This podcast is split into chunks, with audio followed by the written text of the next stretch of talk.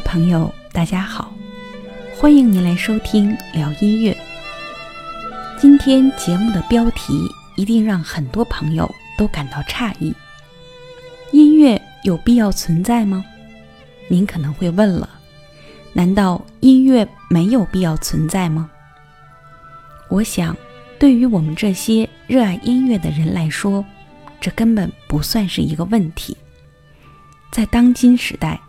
即使对音乐不那么感兴趣的人，也不会否认音乐的价值。但是，在我们春秋战国时代，就有一位大思想家，他公然的反对音乐，反对从事音乐活动，甚至还留下了文章，专门的抨击音乐。这位思想家到底和音乐有什么恩怨呢？这就是我们今天节目中要介绍的主人公——墨家学派的创始人墨子。或许有人会问：既然这位墨子如此的反对音乐，那么我们的节目为什么还要说到他呢？我想，反对也是一种态度。社会本来就是立体的，我们从不同的角度。会看到不同的景象，允许孔子从这个角度看到音乐的正面，当然也应该听一听墨子看到的反面是什么。只有这样，我们才能更全面的认识和了解当时音乐的发展情况。墨子的生卒年份不详，他生活的年代是战国的早期。我们知道，孔子是春秋末期的人，而墨子是战国早期，说明在他从事学术活动的时候，孔子已经名扬天下，儒家已经成为一个非常有影响力的学派了。实际上，墨子年轻的时候也曾经接受过儒家的教育，但是最终和他们分道扬镳。形成了和其对立的学派，而且墨子也曾经周游列国，门徒众多。在战国时代，能和儒家相提并论的学派就是墨家了。当时有“非儒即墨”的说法，也就是说，当时的读书人不是出自儒家，就是学了墨家。另外，我们也要注意，当时的时代背景是战国。孔子曾经说，他所处的春秋时代是礼崩乐坏的时代，并且为此痛心疾首。那是因为他没有看到，在他的身后还有一个战国呢。到了战国时期，旧的制度被破坏的更加彻底，各国间的战争更加频繁。也更加惨烈。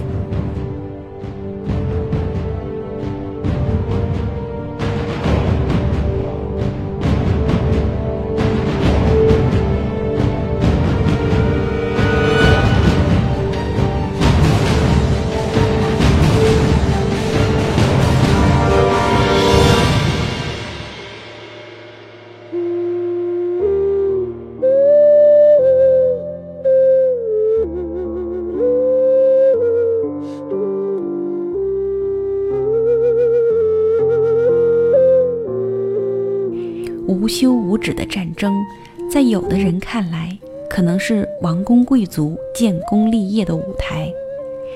但是墨子以一个底层百姓的视角，看到的是另外的一番景象。春天播种的庄稼，还没有来得及收获，就被战争化作焦土。原本宁静温馨的村庄。可能被战争的铁骑夷为平地，淳朴的百姓不断的被强征去当兵，一去就再也没有回来。生离死别每天都在寻常百姓家中上演着。无论是齐国还是秦国，无论是谁胜了，战争给百姓造成的伤害都是无法弥补的。面对这样的残酷现实，墨子高呼出了他的思想理念：兼爱，非攻。兼是兼容并蓄的兼，非攻就是不要彼此攻击。这两个词翻译成今天的语言就是：我们要不分高低贵贱，平等的彼此相爱，反对战争，呼唤和平。这句话虽然不是我逐字翻译的，但是这就是两千五百年前墨子的思想。听上去，甚至和十八世纪末法国大革命提出的自由、平等、博爱有异曲同工之妙，是不是很超越时代呢？墨子并不是简单的嘴上说说，他穷尽一生都在做两件事，一个是广收弟子，另一个是奔走于各国之间。阻止战争的发生。墨子讲授的内容和孔子截然不同。他本人不仅是一个思想家，而且是一位科学家，在力学、光学、数学、天文和逻辑学方面都有研究。所以，他一方面传播自己的思想主张，同时也会传授实用的生产技术。大批来自底层的手工业者、工匠都追随着他，因为墨子深深地相信，这些实用的技术才能给百姓们带来实实在在的利益。他阻止战争，帮助弱小的国家做好防备。他曾经研究如何筑城墙，还有各种武器的工艺制造，留下了一部防御性的兵书。《背城门十一篇》，墨子不是一个空喊非攻的书生，他曾经以一个平民百姓的身份，组织了三百名勇士去援助宋国，抵御楚国的入侵。艰苦朴素也是墨家非常强调的一种观点，他们抨击君主贵族的奢侈浪费。认为他们应该像古代三代圣王一样，过着清廉简朴的生活。墨子就是这样要求自己的，同时也是这样要求他的学生们。墨家是一个有严密组织的纪律团体，这些人穿短衣草鞋，要参加劳动，以吃苦为高尚，并且他们扶助弱小，行侠仗义。深受普通百姓的尊敬和爱戴。说到这里，大家可能产生疑问了：这样一位博学、思想深刻又充满人性光辉的人，为什么偏偏对音乐横加指责与批判呢？墨子曾经提出了“行天下之利，除天下之害”这样的口号。也就是说，凡是对天下人有利的事儿就去做，帮助他兴盛起来；凡是对天下人有害的事情，就要把它除掉。很遗憾，音乐就被墨子归到了对天下人有害的那一类。音乐有什么害处呢？墨子说了很多理由，这些话被他的学生们。收集整理，编成了一篇文章，题目叫做《飞跃》，是非的非，音乐的乐，也就是说，不要从事音乐活动。在这篇文章中，墨子指出，现如今天下的百姓有三种忧患：饥饿的人没有饭吃，寒冷的人没有衣服穿。整天劳动的人得不到休息，这些都是人生存的最基本的要求。可是，整天吹拉弹唱，从事音乐活动就能解决这些问题吗？不能。当时社会矛盾是什么呢？大国攻击小国，大家族攻伐小家族，强壮的欺负弱小的，人多的欺负人少的，高贵的。鄙视低贱的，外寇内乱，盗贼共同兴起，不能禁止。如果为他们弹琴鼓瑟、唱歌跳舞，天下的纷乱能够得到治理吗？当然也不能。也就是说，墨子认为，音乐既不能当吃，不能当穿，又不能解决实际问题，所以毫无意义，不应该从事音乐活动。而且，墨子认为，音乐不仅没有用，而且还有害。他又列举了音乐的四项罪状。第一条罪状：从事音乐活动。要制作大量的乐器，很多乐器，比如编钟，都是青铜铸造，那就要向老百姓征收大量的钱财。如果你说征税是为了造船造车，百姓还能用得上，可是制作了乐器，对百姓有什么好处吗？没有。墨子说了，如果你收钱做乐器。能对老百姓有好处，那我没有意见。但是你们没有这样做，所以收钱做乐器就相当于掠夺了底层百姓。第二条罪状：从事音乐表演的人不能是老人吧？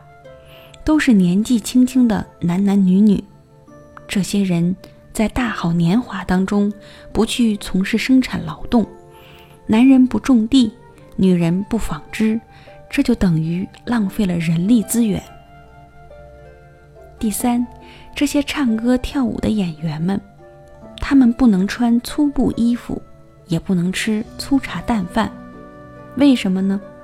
因为吃的不好，营养跟不上，面容就不好看了；衣服不美，身形动作也就不美了。所以。他们要吃好的饭和肉，必须穿绣有花纹的衣服。墨子这样说，其实也是实话。大家看，从古到今，从事艺术表演的人，可能有的时候地位并不高，但是吃穿用度肯定都是极好的。为什么呢？工作需要啊。但是墨子认为这也是大错。自己不生产物质财富也就罢了，还要想利用别人生产的东西，那真是太浪费了。第四，国家的公务人员要竭尽全力，才能保证国家的正常运转。农夫早出晚归，耕田、种菜、植树，才能多多的收获豆子和粮食。而妇女们要早起晚睡。纺纱织布，如果这些人都沉迷于音乐，就不能专心的做自己的分内之事。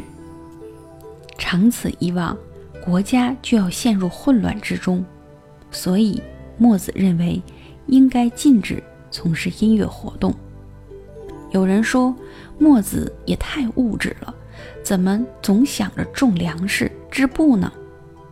墨子说，我们所处的时代。和以前不一样，在原始社会，人们只要收集点野果、植物的种子就够吃了，打猎得来的动物皮毛、鸟类的羽毛就能当衣服穿。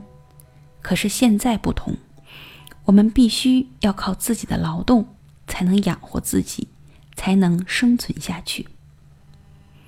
讲到这里，我想，即使是我们这些非常热爱音乐，充分认识到音乐价值的人们，也不能简单的否定墨子关于音乐的看法完全没有意义吧？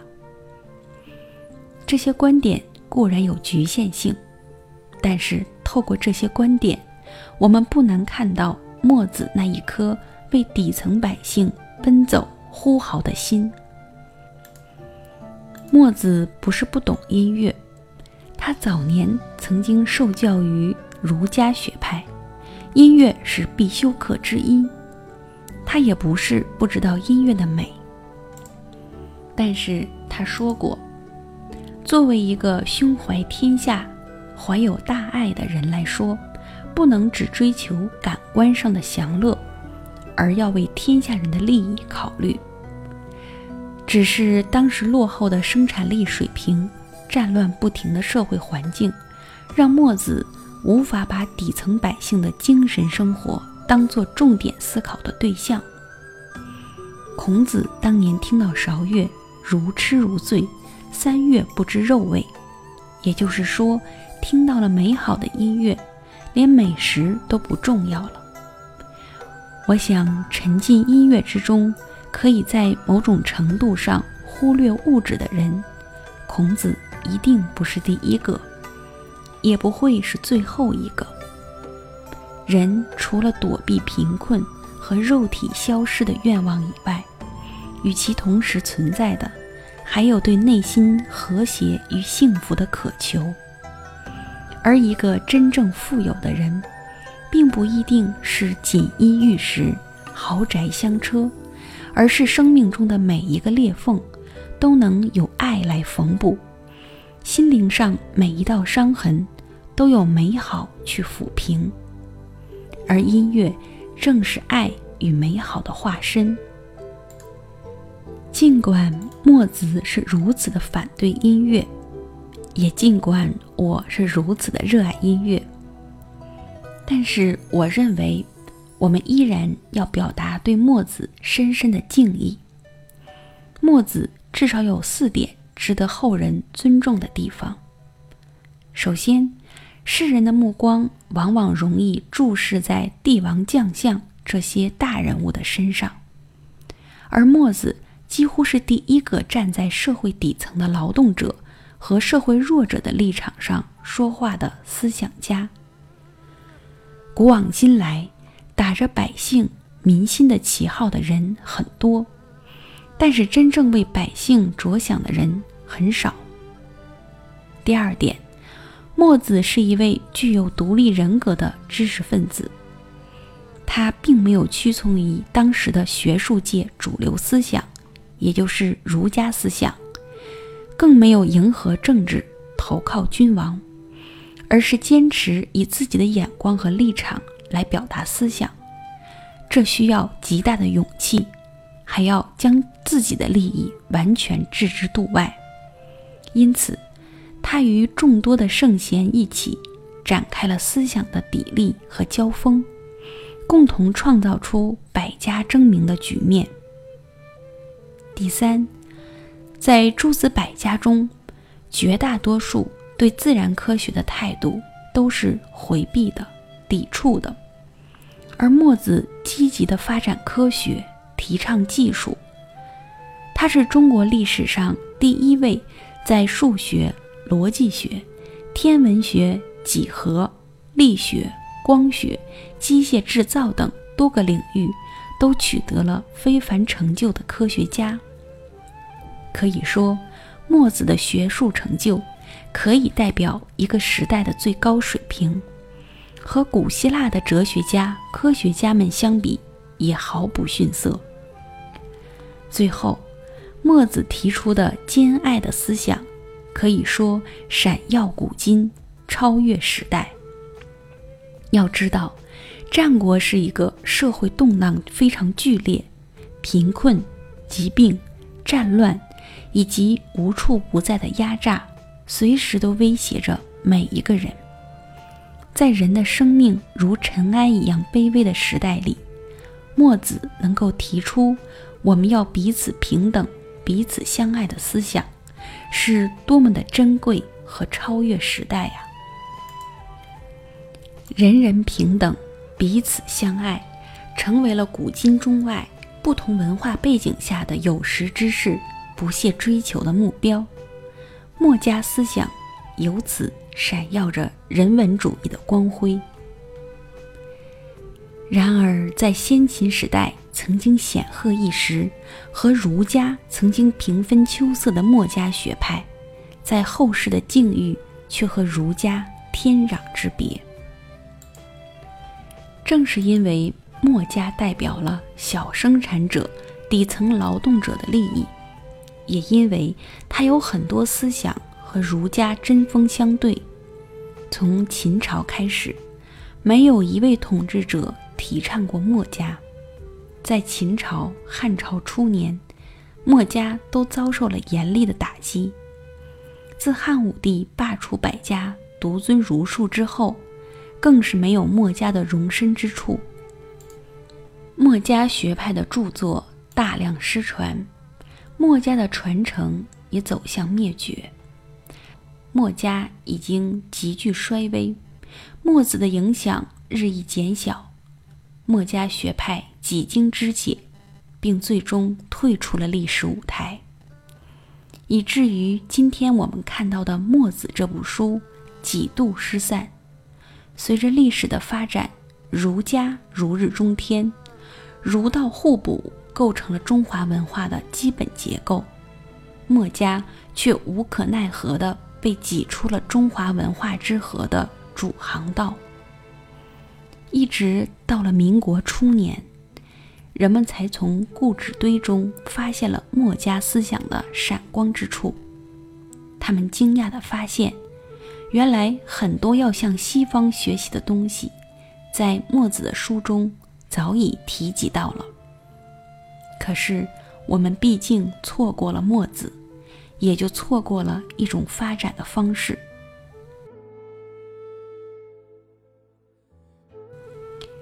先秦时期的诸子百家，我们在节目中讲了儒家、道家和墨家。